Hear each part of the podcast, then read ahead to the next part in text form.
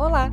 Agora você vai ouvir ao bate-papo com Ians Arnold, economista da OCDE, Luiz Aires, Relações com Investidores, e Gabriel Barros, economista-chefe da RPS Capital. Este material foi produzido em formato de vídeo em 18 de dezembro de 2020 e convertido para áudio. Bom programa! Olá pessoal, Luiz Aires, RPS Capital, mais uma vez aqui para bater um papo com vocês. Hoje a gente trouxe é, duas pessoas super importantes, uh, fontes de referência para a gente. Nosso economista-chefe, Gabriel Barros, um outro parceiro da casa, Jens Arnold, que é o responsa economista responsável por Brasil, soltou um relatório recentemente, semana passada, quarta-feira. E a, a ideia aqui é a gente bater um papo justamente sobre a situação fiscal do Brasil, os desafios que a gente está vendo para frente. A gente está é, debatendo muito essa questão fiscal. O, o, Gabriel, nosso economista, também soltou um relatório recentemente. Gabriel, tudo bem? Jans, tudo bem? Tudo ótimo, João. Tudo, tudo ótimo, Luiz. Prazer. Legal, legal. É, Gabriel, vamos começar com você então, cara. Assim, você soltou um, um relatório recentemente. A gente debateu muito ele, saiu em diversas mídias, é, falando do fiscal, dos desafios de reformas, é, de melhor gasto público. Fala um pouquinho para a gente, dá uma resumida no que, que foi esse relatório e como, que ele foi recebido pelos agentes econômicos, pelo mercado. Tá, legal. Então, o nosso relatório, ele foi, é, o foco dele foi num problema bem específico, né, que foi o desafio da consolidação fiscal no Brasil, que é como equilibrar as contas públicas, né, e o nosso foco foi mostrar o tamanho da dificuldade, né, como que é difícil fazer isso, é, por que, que é tão importante. Então, a gente focou basicamente numa das âncoras, né, na principal âncora fiscal do, do Brasil, que é o teto de gastos, né, que é o ajuste pelo lado da despesa, que é bem importante. A despesa do Brasil, pegar os últimos 20 anos, aí cresceu, em média, quase 6% acima da inflação, né, em termos reais. Então, tem um problema de gasto é, relevante, mas também tem problema em outras áreas. A gente tenta separar no relatório o, dois tipos de reformas, né, uma reforma emergencial, digamos assim, né, mais de, de, curto prazo, digamos assim, de, de um, dois anos, e uma, uma, um conjunto de reformas para tentar endereçar um pouco o problema estrutural, né, que é o nosso problema de médio e longo prazo. Então, na parte emergencial, a gente é, elenca uma série de medidas que o governo poderia adotar ah, para responder de forma emergencial a esse desafio. Então, tem lá um bocado de coisa é, que o governo poderia fazer para cumprir o teto de gastos. A gente pode entrar em cada uma delas aqui. É, mas um, um, dos exemplos é, que a gente dá lá, por exemplo, é a agenda de dar mais inteligência, né, para análise de políticas públicas. Hoje o governo ele acaba concedendo muito benefício de forma irregular, né, as fraudes são muito grandes.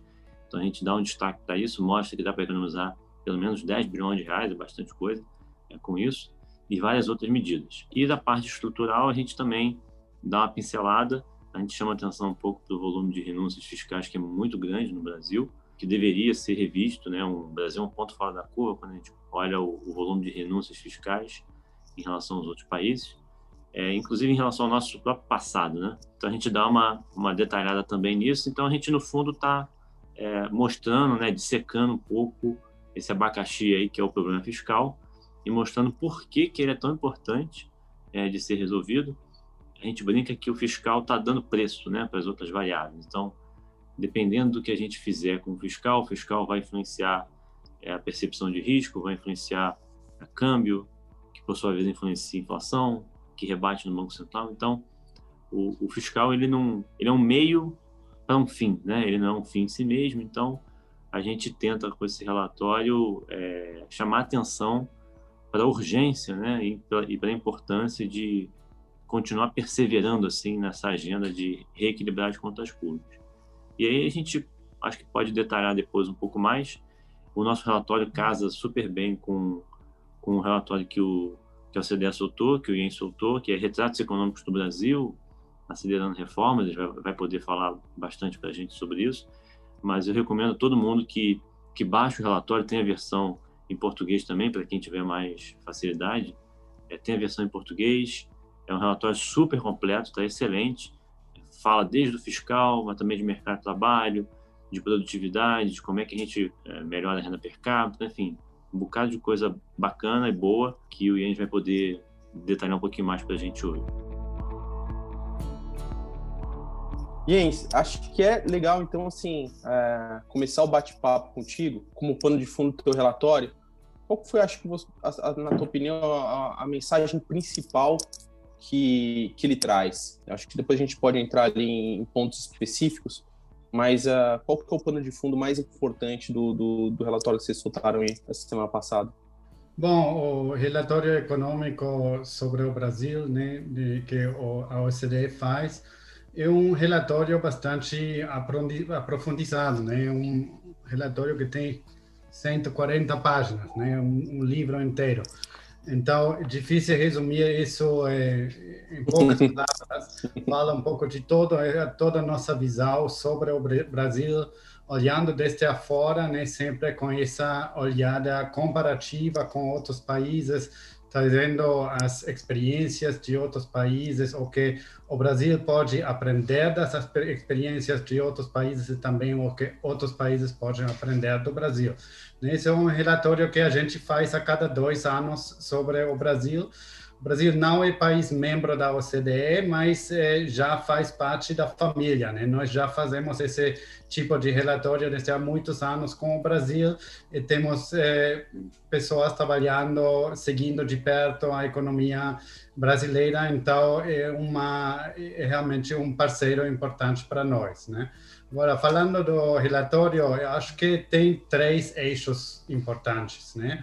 Primeiro, tem a discussão sobre eh, a situação com a pandemia, né, com as implicações disso para as contas, para a macroeconomia no geral, né, para as contas fiscais, evidentemente eu concordo com o Gabriel que isso é uma variável chave para o Brasil que tem implicações para quase toda a política macroeconômica, né? Então, tem lá essa discussão de como fazer, como encontrar um bom equilíbrio entre, por um lado, equilibrar as contas, né, é, fazer ou trabalhar no sentido de uma sustentabilidade das contas fiscais da dívida pública no Brasil, né, que é um desafio, foi um desafio antes da pandemia, agora com 15 pontos percentuais do PIB de dívida demais, vai ser ainda mais difícil, né? Ao mesmo tempo, tem, por, pelo outro lado, a questão da proteção social, né, que eu acho que a pandemia realmente mostrou que essa é uma agenda muito importante.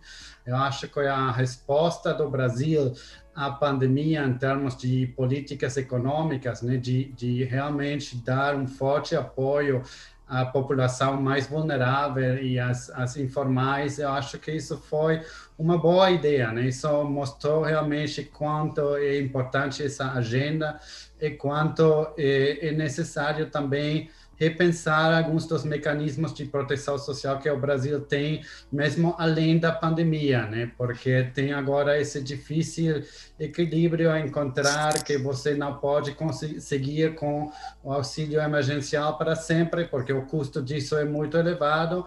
Ao mesmo tempo, você tem no Brasil ferramentas para melhorar a proteção social que poderiam não ser muito caros e que estão bem ao, dentro de, do possível, né? Sobretudo se você acha ao mesmo tempo maneiras de racionalizar um pouco o gasto em outros lados e, e, lá nesse ponto concretamente o relatório também traz vários exemplos, né?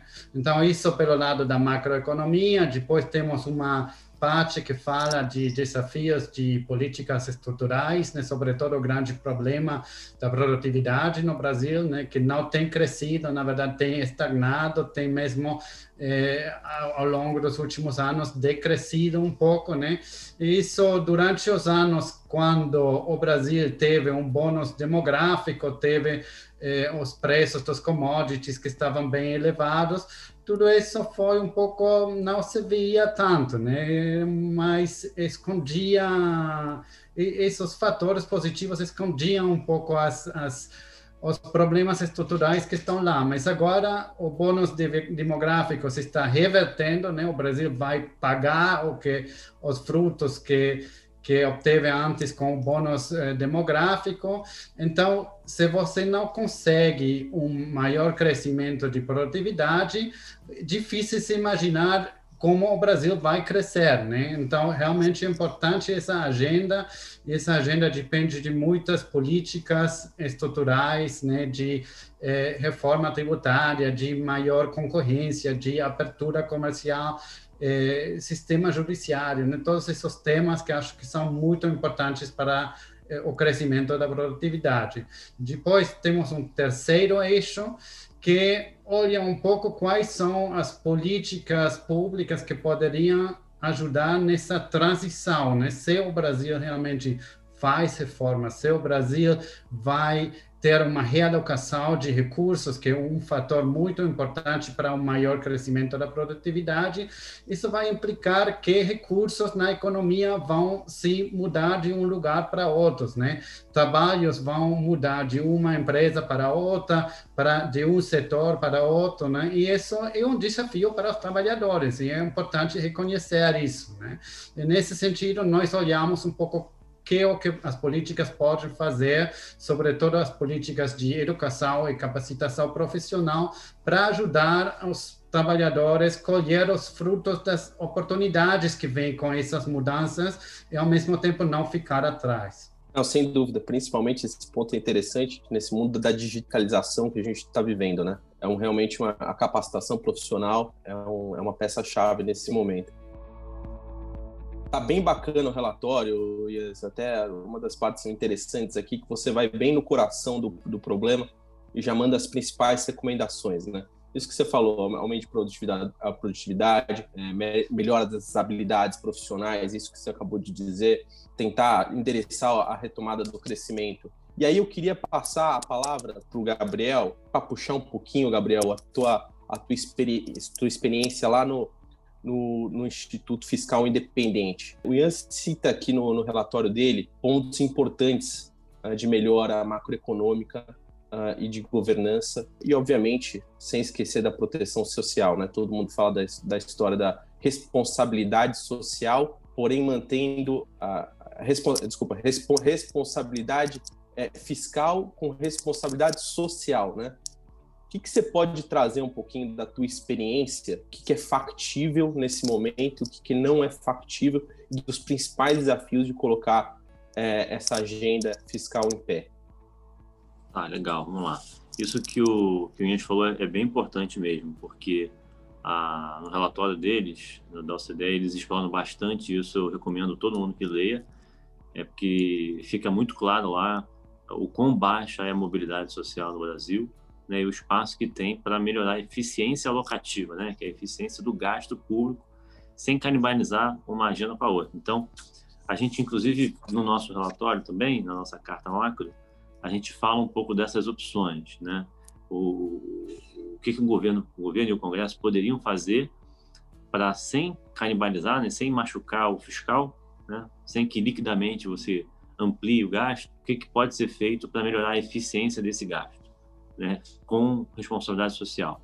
E aí a gente listou, é muito parecido com o que a OCDE fez, a gente listou uma série de políticas é, sociais que hoje são, é, elas não conversam umas com as outras, né, elas, elas são tocadas de forma descentralizada, então tem um espaço para melhorar a eficiência delas se você fizer uma gestão matricial, se você fizer uma gestão integrada dessas políticas.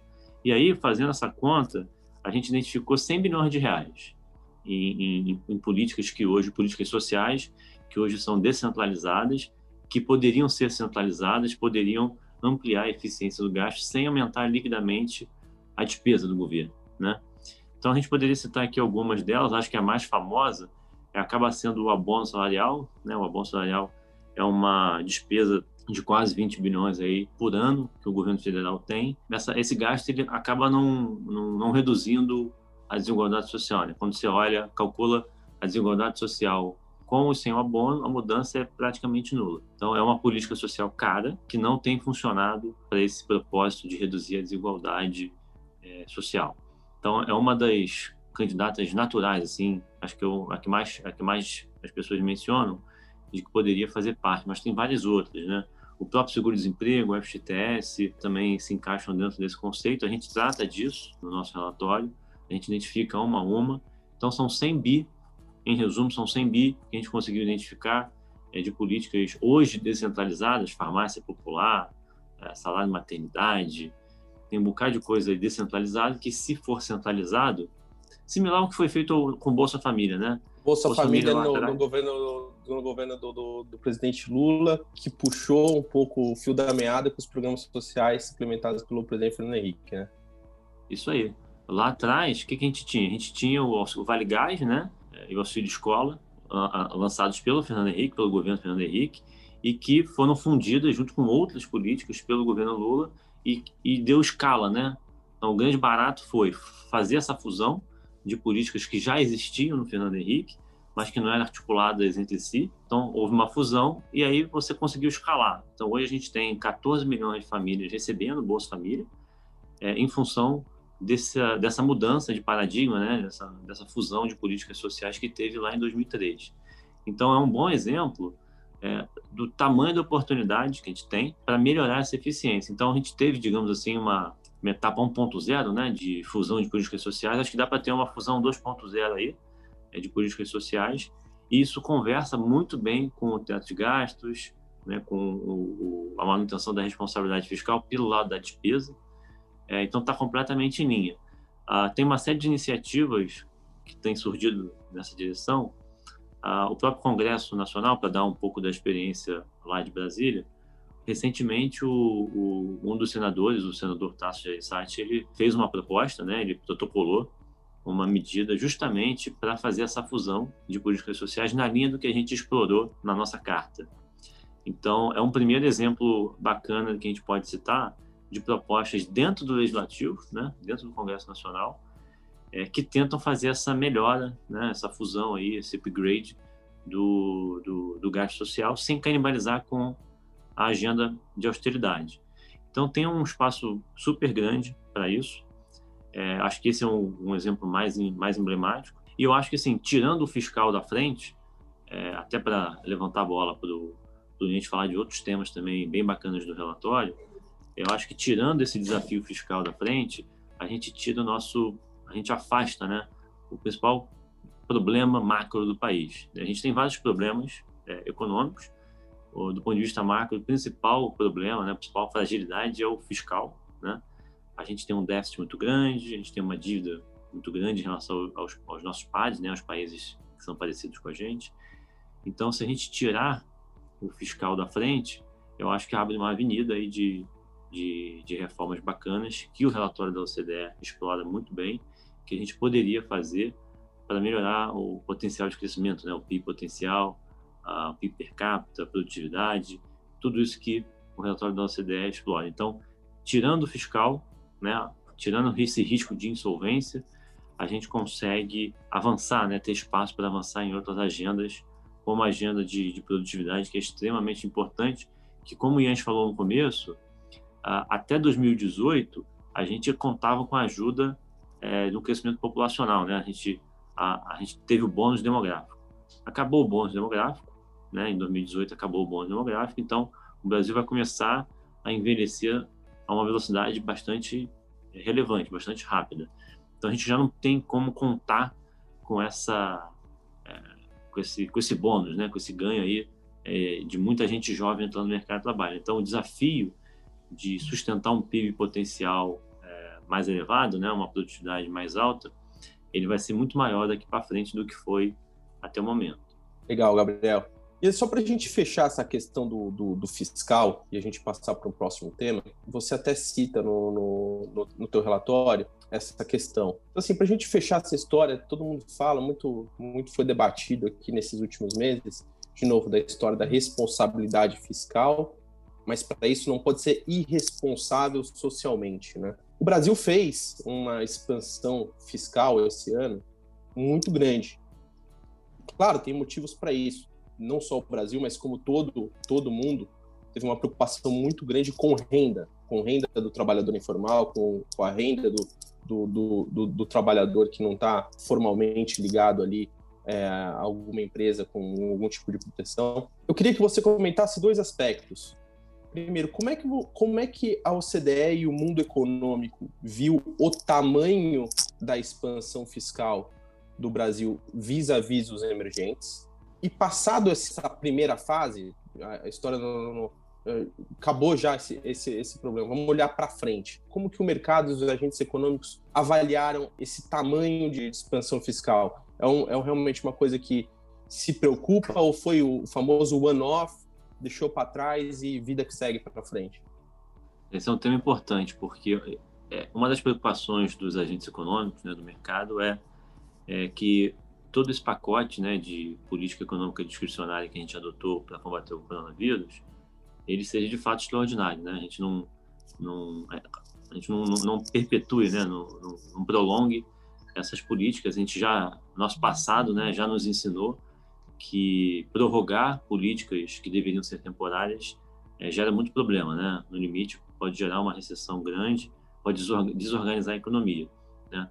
Então, essa é uma preocupação, né, que boa parte das políticas que foram adotadas esse ano para combater o coronavírus elas sejam temporárias, né, que a partir do ano que vem, 2021, a gente consiga retomar essa agenda de reformas que o relatório da OCDE é, detalha bastante, né, o próprio título acelerando as reformas, né, eu acho que é muito apropriado, é, mostra, acho que evidencia a relevância da gente não só retomar como acelerar a agenda de reformas a partir de 2021.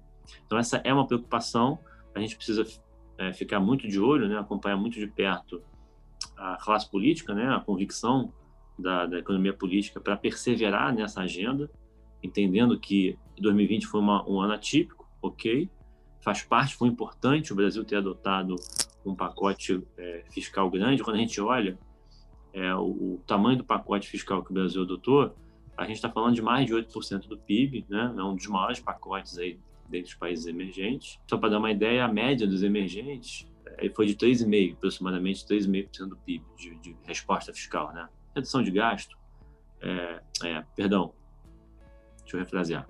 Quando a gente compara com, com, os outros países, a média dos países emergentes foi de 3,5% do PIB de, de resposta de política fiscal, então ampliação de gasto redução de receita é, deu mais de 8% do PIB. Né? No Brasil, isso aí vão ser mais de 600 bilhões de reais. Então, foi importante, né? a resposta foi bem importante, inclusive como, pra, como um colchão né, social, mas não dá para manter esse tipo de política a partir de 21, porque é muito caro. Então, é importante que a partir de 21 a gente retome e acelere a agenda de reformas para tirar esse desafio mais estrutural, que é esse desafio de solvência, né? A OCDE faz várias projeções aqui é, que conversam muito bem com, no, com, as nossas, mostrando o seguinte: a, a trajetória da dívida, né, a solvência fiscal do país, é, como reformas ambiciosas é muito positiva, é muito boa. Mas uma agenda mais tímida né, de reformas é, faz com que a gente tenha uma dívida PIB aí de 110% do PIB né, daqui na próxima década. Então, só para contrastar, é uma agenda mais tímida, mais modesta.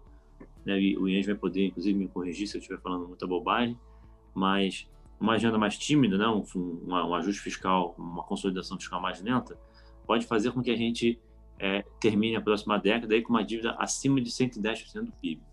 Enquanto que uma agenda mais ambiciosa, né, uma agenda mais forte, pode, a gente pode chegar em 2030 com uma dívida abaixo de 90% do PIB. Então, repare que essa agenda de reformas é extremamente importante para tirar essa dúvida é, sobre a solvência do país a partir de 2021. Então, a gente vai ter que acompanhar muito muito de perto né, o que, que vai acontecer, especialmente após as, as eleições da Câmara e do Senado, é, que vão ditar um pouco do ritmo né, que essas reformas vão ter a partir do ano que vem. Yes, comenta um pouquinho para a gente. Vamos falar da foto e do filme. Brasil versus emergentes, Brasil contra os seus pares. Obviamente, todos fizeram uma expansão fiscal grande. Como é que foi a, a foto? Como que o Brasil ficou na foto? os seus pares e olhando para frente, quais são as grandes preocupações para a gente amarrar essa questão do fiscal e passar é, a olhar o futuro no, no, no próximo tema aqui. Hum. Bom, eu acho que o problema, o desafio fiscal no, no Brasil é um desafio é, inteiramente estrutural. Não é uma questão conjuntural, não tem a ver com o 2020. Né? Eu acho que é completamente normal que quando você tem um choque externo como a pandemia né, que é realmente o choque mais forte que, que a gente viu em décadas, né, é completamente normal que você, nessa situação, faz uma resposta fiscal forte. Né? E, sobretudo, se essa resposta fiscal é centrada eh, na ajuda às pessoas mais vulneráveis, né? O que foi o caso do Brasil, né? O, o auxílio emergencial foi uma grande parte desse dessa expansão fiscal. Eu acho que isso está bem-vindo, está completamente normal, né? Hum, em comparação com outros países da América Latina, é verdade que o Brasil fez uma é, uma expansão, uma resposta relativamente forte, né? Só o Chile e o Peru na América Latina tiveram é, respostas mais fortes disso, mas partindo, no caso desses dois países, de uma base talvez um pouco mais fácil em termos de, da situação fiscal ao início, não antes da, da pandemia, né? Mas eu acho que isso está bom. Eu na verdade não eu vejo isso com, com muito bons olhos, né? Eu acho que a resposta econômica do Brasil foi muito boa. Agora essa resposta fez ainda mais importante a necessidade de resolver esses problemas estruturais que estão lá, né? E o problema é que o Brasil já está gastando muito, o Brasil está, sobretudo, não gastando muito bem, né? Então, tem muito espaço dentro do gasto público para você poupar, para você fazer coisas que são muito mais importantes com respeito aos objetivos políticos, né? Então, eu acho que, por exemplo, você pode começar com uma, é, um conjunto de gastos é, que eu chamo é, subsídios e gastos tributários, por exemplo, né, que você pode discutir se isso é gasto ou arrecadação, mas ao final vem, vem ao, ao mesmo. Né? O Brasil gasta hoje em dia quase 5% do PIB com desonerações, com subsídios e, e, com regimes especiais fiscais, né? 5% é mais ou menos o que o Brasil gasta em educação, que para mim é uma agenda altamente importante né, para o futuro, para o crescimento, para a produtividade, para a inclusão produtiva, né, provavelmente um dos gastos mais importantes. Né? O Brasil gasta o mesmo em educação do que gasta em coisas como eh, o Simples Nacional, a desoneração da folha, que ainda não foi inteiramente revertida, questões como os benefícios, eh, os subsídios financeiros, que têm diminuído, mas ainda existem, né? questões como a Zona Franca de Manaus, que realmente carece de um bom fundamento empírico que justifique esse tipo de gastos, né? Realmente não temos evidência que eh, possa eh, apoiar um gasto tão importante nesse, eh, nesse assunto. Então, eu acho que dentro do gasto público no Brasil, você vai encontrar o espaço fiscal necessário para fazer muitas coisas que eu acho que sim são mais importantes, né? Tanto para a agenda de produtividade como para a agenda de inclusão, né? Então, por exemplo, eh, o que a gente está falando agora de melhoras na proteção social. Eu acho que isso é uma agenda importante de um ponto de vista ético, de um ponto de vista econômico, faz todo sentido, né? Uma parcela da população que tem uma taxa de consumo muito elevada, né? Eu acho que a, a inclusão produtiva que pode resultar disso é muito importante. Então, isso é uma agenda perfeitamente legítima, muito importante, mas hoje em dia, se você mesmo olha dentro do gasto social, né? Tem coisas como o que mencionou o Gabriel, o abono, social, abono salarial. Né? É, tem toda a questão da previdência que está indexada ao salário mínimo. Né? Então, o benefício mínimo é o salário mínimo. Bom, você tem, você olha a distribuição de renda do Brasil, você vai constatar que o salário mínimo está mais ou menos no percentil 55 da distribuição de renda do Brasil. Né? Isso quer dizer que ao menos 54% da população do Brasil tem renda per capita menor do que o salário mínimo. Né? Então, se você aumenta os benefícios que estão indexados ao salário mínimo, como aconteceu, aconteceu numa grande parte dessa década, né? Então, você vai transferir mais recursos para a classe média, para aquele, aquelas pessoas que têm uma, uma renda já maior do que a mediana do Brasil, né? E, ao mesmo tempo, você tem programas como Bolsa Família, que dentro dessa, do abuso dos programas social, sociais é realmente a única coisa com um forte, forte efeito progressivo, né?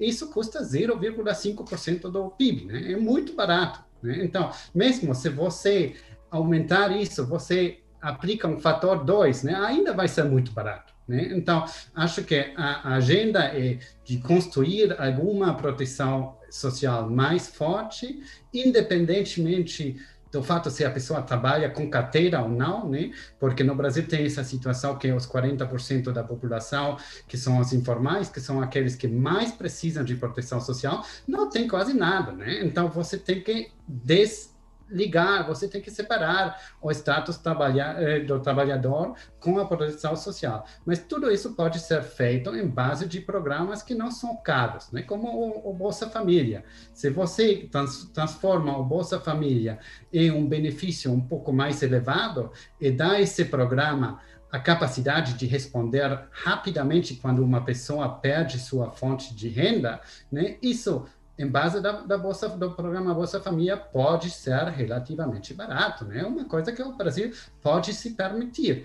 E isso é muito mais importante do que muitos desses gastos que eu mencionei antes, né? Que realmente tem pouca bases, pouca é, fu pouco fundamento empírico de que isso realmente serve para os objetivos de políticas. Então, eu acho que a, a, a solução está lá, o Brasil tem todas as ferramentas. Né? Evidentemente, isso também é uma agenda que involucra fortemente o legislativo, né? porque eh, você não vai conseguir essa reforma fiscal sem tocar aos gastos obrigatórios. Né? E muitos desses, para, para mudar isso, você precisa uma PEC, você precisa uma maioria no, no Congresso. Então, o legislativo realmente tem uma grande parte é, da responsabilidade para essa agenda avançar. Mas acho é perfeitamente possível com os instrumentos que o Brasil já tem. É interessante. Aqui a gente pode dividir esse tema, então, resumidamente, em duas, duas vertentes, né? Uma agenda administrativa e uma que, entre aspas, existe uma possibilidade maior de ser tocada, precisa de execução, capacidade de execução, e você tem uma outra agenda que é uma agenda que envolve parlamento, que envolve maioria uh, no, no, Congresso, que necessita de melhor articulação política. E aqui a gente começa a olhar para frente, né, Gabriel? Aqui a gente começa a colocar um pouco o dedo na ferida. Vou te colocar na parede aqui. Estamos iniciando o ano de 2021, né? Talvez o primeiro uh, grande evento vai ser agora uh, a, a eleição uh, no Congresso Nacional para presidente da Câmara e presidente do Senado. Como é que você está vendo esse ambiente político? O que, qual que é a, a, tua percepção? Tem um pouco de ideia do que, que seria o perfil de, de ainda muito cedo, mas de, de cada candidatura, do que está um pouco mais fácil de, de, ser endereçado dos pontos aqui que a gente levantou, dessa questão administrativa de reformas estruturantes? Tá, antes de eu responder, Luiz, deixa eu só dar um passo atrás eu queria fazer um link com o que o Jens falou, que é mega relevante, é muito importante, que, é, que acho que vale a pena reforçar para quem está nos ouvindo e nos assistindo, que é o tamanho da ineficiência alocativa, né? E, portanto, do espaço que a gente tem no Brasil para melhorar, né? Para fazer um, um, upgrade nisso. Ah, o Jens deixou claro aí para a gente que a, informalidade no Brasil é super grande, né? Mercado informal, né? tem muita, muita gente que é, se ocupa, né, a ocupação é, do trabalho está no mercado informal. É, no entanto, ao mesmo tempo, a gente tem um regime simplificado né, de tributação, é o simples, que tenta justamente evitar esse tipo de coisa. Né? A ideia do simples é, é uma das ideias do simples é justamente você facilitar, é, né, criar um regime mais simples para facilitar a formalidade, né, a formalização é, de, de, de, negócios no, na economia brasileira. Então, é um, é um dissenso, né? Você tem um, um, um regime especial como simples, que, como o Ian falou, custa caríssimo. Se a gente olhar os demonstrativos aí da Receita Federal, a gente vai estar falando de quase 90 bilhões de reais de renúncia fiscal com o Simples Nacional, e ele não resolve, né? Olha, olha, olha o tamanho do problema de desenho de política pública que a gente tem. Tem uma política que custa 90 bilhões de reais por ano e ela não é efetiva em ajudar a reduzir a informalidade, que é muito alta no Brasil. Então, acho que vale a pena reforçar isso para deixar super claro aí para quem está nos assistindo, que é que tem um espaço enorme, enorme, gigantesco, para melhorar a eficiência alocativa, né? a eficiência do gasto público direto ou gasto público indireto, né? feito através do sistema tributário. Então, tem uma avenida aí para de coisas que a gente pode fazer, e aí linkando com, com a sua pergunta, assim, mas isso, resolver... isso, isso, isso, isso, é importante. Isso, o quanto disso necessita de articulação política, de outros uh, agentes do tipo Congresso, Câmara, Senado, e o quanto isso é administrativo, é capacidade de execução para endereçar esse ponto que você está levantando. Então, na, na, na, minha leitura, não sei o que, que o Jens acha, mas na minha leitura, assim, é, eu acho que a boa parte da, da, do desafio aí é político, de fato, uh, porque você tem alguns grupos né, que se beneficiam do status quo atual, né, das regras atuais. E mudar essas regras, é, para você mudar essas regras, você precisa é, ter sucesso no legislativo. Então, você precisa aprovar projetos de lei, eventualmente emendas constitucionais. O IENS também é, chamou atenção para isso e a gente destaca no nosso relatório, nossa carta macro, é, vale a pena também o pessoal dar uma lida, porque a gente mostra lá o tamanho da rigidez orçamentária no Brasil em relação aos outros países da América Latina. O Brasil é líder. Ah, o tamanho da rigidez aqui é de 93% do orçamento, né? É que é o, é, é o primeiro lugar aí, em relação aos países da América Latina. Então, para você mudar isso, como, você tem que aprovar uma emenda constitucional, você tem que mudar a Constituição. Isso vale tanto para medidas pelo lado do gasto, né? como a gente falou, por exemplo, a nossa Previdência aqui está muito indexada ao salário mínimo. Para você mudar, você vai ter que aprovar uma emenda constitucional. Então, você precisa de quórum político, né? precisa de um consenso político, de uma base política grande. É, e mesmo outras matérias que não demandam um quadro político muito grande, né, emenda constitucional, que são mais fáceis em teoria, são projetos, projetos de lei, né, que a maioria é, é uma maioria simples ou maioria qualificada, também é difícil porque você tem uma certa apropriação né, de parte do Estado é, por algumas minorias. Então, quando a gente olha o volume aí de renúncias fiscais, é, a gente consegue identificar facilmente os grupos que se beneficiam. Né? É facilmente identificável ali. Então, para você reverter esse tipo de coisa, vão ter perdedores. Né? Por isso que essa agenda política, aí linkando com a sua pergunta original, é tão importante, porque sem, sem base política, né, sem um mínimo de, de, de consenso político, a gente não vai conseguir avançar nessa agenda. Né? Tudo isso que a gente está é, falando demanda um mínimo de consenso político, um mínimo de convicção política, para que a, gente persevere, né? para não desistir fácil. Não vai, não, aprovar essas reformas não é fácil aqui em nenhum lugar do, do mundo, né? Mas é isso que a gente precisa fazer para sair da armadilha da renda média, que é uma coisa que eu é um tema que eu gosto muito, está é, tá muito presente aí no relatório da OCDE. É, toda, toda essa agenda, essa extensa agenda de reformas que o Einstein está falando para a gente, se a gente quiser encapsular, ela faz parte de uma agenda para a gente fugir dessa armadilha de baixo crescimento, né? armadilha da renda média. Para isso, a gente vai precisar enfrentar esses desafios e construir o consenso político. Então, é nesse sentido, como a gente depende do político para implementar essa agenda de reformas, que a, a, a, eleição aí da Câmara e do Senado em fevereiro é tão importante, a gente precisa acompanhar como é que vai ser esse processo e qual vai ser a agenda dos próximos dois anos, para a segunda metade do, do, desse governo. É porque sem consenso político, a gente não consegue implementar toda essa agenda de reformas que, que a OCDE e o IEN estão, estão explicitando aqui para a gente. Gabriel, e, e, falando dessa agenda, até para a gente indo para os finalmente aqui e, e, e, agradecer o, o Jens aqui esse papo, pô, super interessante.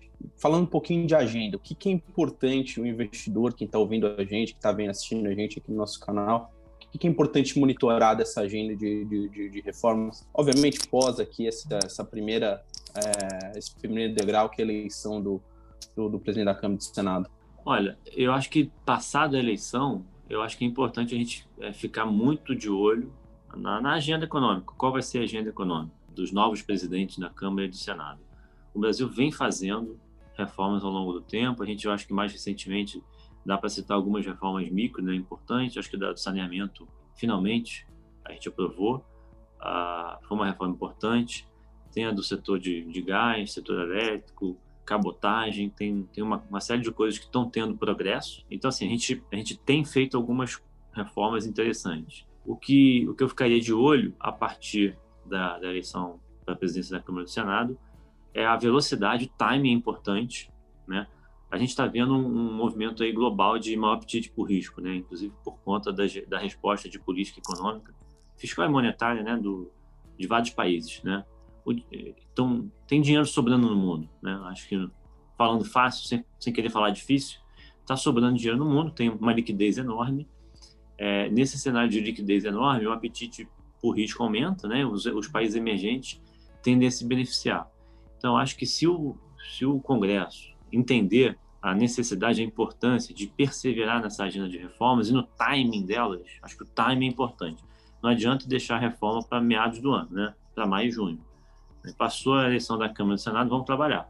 Vamos para várias reformas. A gente já sabe quais são. Então, eu ficaria de olho nisso. No timing, na velocidade, né, com que essa agenda vai ser retomada pelo Congresso e na convicção que esses novos presidentes, né, essa nova base aí que está se formando, vai ter para a gente finalmente acelerar com o que for possível aí de agenda de reformas. Bacana, bacana. Eu posso complementar? Fala, palavra com palavra para você, Faz o que, que, acho que é legal esse, esse fechamento, falar um pouquinho do da qual tua, tua perspectiva, tua animação para para Brasil, reformas e, e os desafios aí que a gente tem tem pela frente. Eu acho que é, eu concordo plenamente com o que falou o Gabriel, né? Eu acho que o Brasil fez é, reformas estruturantes muito importantes, né? Você tive a reforma previdenciária para começar, depois várias reformas micro, né? A agenda do Banco Central, por exemplo, para aumentar, fortalecer a concorrência no setor financeiro, né? O cadastro positivo, é, toda, toda essa agenda. Acho que houve reformas muito importantes que foram implementadas no Brasil. Isso é muito positivo. Isso mostra a capacidade de, do Brasil de fazer essas reformas que são necessárias. Mas agora, olhando para a recuperação em 2021 e também para o mediano prazo, né? Acho que a não implementação de mais reformas estruturais, eu considero isso realmente o maior risco para as perspectivas de crescimento do Brasil. Né? Eu acho que se o Brasil não consegue continuar com esse ritmo de reformas, provavelmente o crescimento vai ser muito decepcionador, vai ser muito menor do que todo mundo está esperando agora. Então, é realmente importante o Brasil seguir, seguir perseverar com essa agenda de eh, reformas, né? Eu acho que as agenda, a agenda está bem definida, né? Como falou o Gabriel, né? Você tem uma reforma administrativa, você tem uma reforma tributária, você tem uma reforma regulatória, né? Há, muito, há muitos regulações no Brasil que não servem sentido nenhum, que somente restringem a concorrência em vários setores, né? regulações excessivas. Né? Você tem toda a questão da abertura comercial. Né? O Brasil ainda é uma das economias mais fechadas no mundo. Isso faz que você não tem em muitos setores o fator da concorrência que vem de fora, né, que é um efeito disciplinador que ajuda muito ao crescimento da, da produtividade, né? Tudo isso faz que haja um movimento maior na estrutura das indústrias, né? Que isso é realmente a fonte de crescimento em muitas economias. O fato de você ter empresas mais fracas saírem do mercado e empresas com boas ideias, inovadoras, muito produtivas entrarem e crescerem, né? E isso realmente esse processo de realocação é uma fonte importante do, do crescimento da produtividade eh, nos países avançados. E no Brasil você tem muito pouco disso, né? Essas forças são muito fracas. Né? Então, eu acho que é uma parte importante dessa agenda a, a, a definir né, para este ano e o ano que vem é realmente avançar nisso, né? Você permitir mais concorrência, reduzir as intervenções, as fricções eh, que vêm da parte do setor público, e para dar uma chance ao setor privado de realmente crescer como ele poderia. E acho que isso é a agenda importante da produtividade para o Brasil. Isso vai ser a primeira fonte de crescimento daqui no futuro. Né? Se, se o Brasil não conseguir isso, acho que eh, ter um crescimento parecido, semelhante ao que foi nos últimos anos, vai ser muito difícil, talvez mesmo impossível. Então, é importante ter isso no olho, é importante avançar nisso. E se o Brasil avança nessa agenda, o Brasil tem um potencial de recuperação enorme. O Brasil pode crescer muito forte. Tem todas essas possibilidades de melhorar as políticas, o que vai fazer um crescimento mais forte.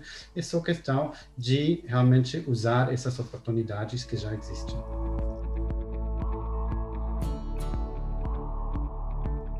Coisa antes da gente encerrar, eu queria só até fazer um fazer uma pergunta para o Jens, que o, o Brasil é, é, tem tentado, né, inclusive com essa extensa agenda de reformas, pavimentar um pouco o, caminho para aderir ao CDE, né? Ih, é... colocou ele, colocou ele na saia justa, Gabriel. Não, pergunta boa, pergunta boa. Acho que assim, a, a, acho que o, a, a, questão é assim, se a gente, uma vez tendo feito essas reformas, né, é porque, assim, quando a gente olha para trás, acho que é uma coisa bacana assim, quando a gente olha para trás, os países que conseguiram, e aí eu queria perguntar se o Jens concorda, discorda, se é mais ou menos por aí. Quando a gente olha nas últimas décadas, né, os países que conseguiram superar a armadilha de baixo crescimento, ou a armadilha da renda média, eles fizeram um bocado de reforma, né? Então, teve uma época que a, a, as reformas eram basicamente é, infraestrutura, né? Você melhorasse um pouquinho ali a, a sua regulação, o país conseguia é, ter um crescimento mais forte. Depois passou para o capital humano, né? a educação passou a ser o, o fator econômico mais relevante para explicar o a diferencial de crescimento entre os países. Estou é, simplificando, claro. Depois, a tecnologia passou a ser muito importante para determinar né, esse potencial de crescimento. Então, o que, que eu estou querendo dizer? Eu quero ver se se o Ian concorda com isso ao longo dos anos, das décadas, se a gente for colocar, a barra está subindo, né? Está ficando cada vez mais difícil a superar essa armadilha de baixo crescimento, porque os obstáculos eles são cumulativos, né? É, e o Brasil está um pouco atrasado na, na, agenda de reformas, né? Um pouco, estou até sendo benevolente aqui, porque se pegar a Previdência, por exemplo, a gente aprovou depois de duas décadas, né? Depois de 20 anos, a gente finalmente conseguiu aprovar a Previdência. O saneamento a gente aprovou agora, né? recentemente aprovamos o saneamento. Então, apesar do Brasil ter aprovado algumas reformas importantes, está demorando muito tempo, né? Por isso que a gente falou no começo que o timing é importante, né? O timing é super relevante para que a gente consiga entregar essas reformas. E aí a minha que eu queria perguntar para o Jens se ele entende do mesmo jeito, né? Que essa barra vai ficando cada vez mais alta, né? Quanto mais tempo a gente demora para avançar nessa agenda, mais complicado tende a ser sair dessa armadilha, né? Porque você tem muitos obstáculos para superar. Você vai ter uma infraestrutura, vai ter uma regulação, aí o capital humano que é ruim, aí o conteúdo tecnológico também você muitas vezes o país não tem. Daqui a pouco é essa agenda é a combinação de um, um pouco de tudo isso, né? Que é uma agenda verde mais é, tecnológica. Então a, a, o sarrafo vai subindo, né? A barra vai subindo. E se a gente perder as oportunidades, é importante não perder as oportunidades. Acho que esse aqui é o meu ponto não dá para fazer uma reforma first best, né? Faz o second best. Não dá para fazer o second best, faz o third best. Faz o que dá para ser feito para que a gente não acumule, a gente fique acumulando muitas reformas por fazer, que vai chegar um ponto em que a gente não consegue mais ter esse delivery, né? Entregar essas reformas e sair dessa armadilha. Então tem um risco de espero que a gente não não faça isso, né? Por isso que tudo, essa conversa aqui é super interessante seria ótimo se a gente tivesse mais tempo, mas por isso que é tão importante avançar nessa agenda, para que o Brasil não fique velho antes de ficar rico. Né? Eu acho que eu queria ouvir um pouco do, do Ian sobre, sobre esses pontos aí. Eu concordo que o mundo eh, lá fora, evidentemente, não não está ficando, ficando parado, né? Então, todos os países estão avançando, estão fazendo reformas, alguns mais, alguns menos, mas eh, a evidência mostra que quem faz reformas colhe os frutos dessas, eh, dessas reformas. Né? Realmente é uma, uma influência para o crescimento, para a inclusão social mesmo, muito importante. Né? Então, é importante fazer essas reformas, identificar eh, onde estão os desafios e resolvê-los, né? E não falar durante 10, 20 anos do mesmo problema, mas fazer alguma coisa, né? Fazer alguma reforma. Capacidade Agora, de execução. É isso, né? É isso. Agora, o que não gosto muito dessa metáfora da armadilha é que pode dar a impressão de que é, você fica em algum momento atrapado, né? Eu acho que o caminho está sempre aberto. O caminho é fazer essas reformas. Se o Brasil faz essas reformas, o Brasil tem um, um futuro brilhante. Disso estou é, realmente convencido. Então, é somente uma questão de avançar nessa nessa questão das reformas e, e o, o, caminho vai estar lá, né? Acho que hoje em dia, por exemplo, falando de, de, de, de reforma tributária, né? O Brasil é provavelmente o campeão mundial na complicação fiscal, né? Você leva esse problema, você resolve isso fazendo uma reforma tributária que eh, substitui esses, esse sistema fragmentado de, de impostos indiretos com um IVA bem desenhado, como existe em muitos países lá fora, né? Você, de um dia para outro, leva uma carga enorme de todo o setor privado, que hoje em dia tem um custo, custo de cumprimento enorme com eh, esse sistema eh, tributário fragmentado. Então, a solução econômica é relativamente fácil, né? Tem 140 páginas sobre isso no nosso relatório. Acho que o desafio é mais bem político, né? Como você encontrar o consenso necessário para fazer isso, para ter uma olhada de para o Brasil e não para o meu interesse particular, né? E fazer fazer que essas reformas avancem. Acho que com isso o futuro realmente está brilhante. Legal. Se eu acho que se eu pudesse fazer uma analogia aí, só para terminar com um clima mais informal aí, Luiz, é o Brasil é aquele aluno que tem um potencial danado, né? É um aluno inteligente que tem um potencial danado, mas é preguiçoso, né? Se, é tirar, isso. se deixar essa preguiça de lado. É aluno nota 5. Era eu no, era eu no, no, no colégio e na faculdade. Para a gente fechar é o seguinte: eu sou um otimista de plantão, como diz meu chefe, pessimista não fica rico. Nunca vi nenhum pessimista ficar rico. Então eu tenho esperança, um, do Brasil entrar definitivamente na CDE. E dois, o nosso Congresso é reformista, tá aí tudo que vocês falaram aí de, de reformas que, que aconteceram nos últimos anos, vai dar tudo certo. Assim, assim a gente espera, né? Tomara que 2021 renove essas energias e a gente consiga retomar essa agenda super importante. É isso aí. Ians, muito obrigado. Fica aqui a dica de, de, de lerem o teu relatório, está super completo, parabéns. Fica a dica também de ler o relatório recente aí do, do, do Gabriel aqui na RPS, está lá na nossa página, sigam a gente nas redes sociais. Tá super convidado para voltar aqui para a gente bater papo de novo, Ians. Ótimo, muito obrigado pelo convite, um prazer para mim. Obrigado, Ians. Obrigado, Gabriel. Obrigado, Gabriel. Obrigado, Luiz. Obrigado a vocês. Até a próxima.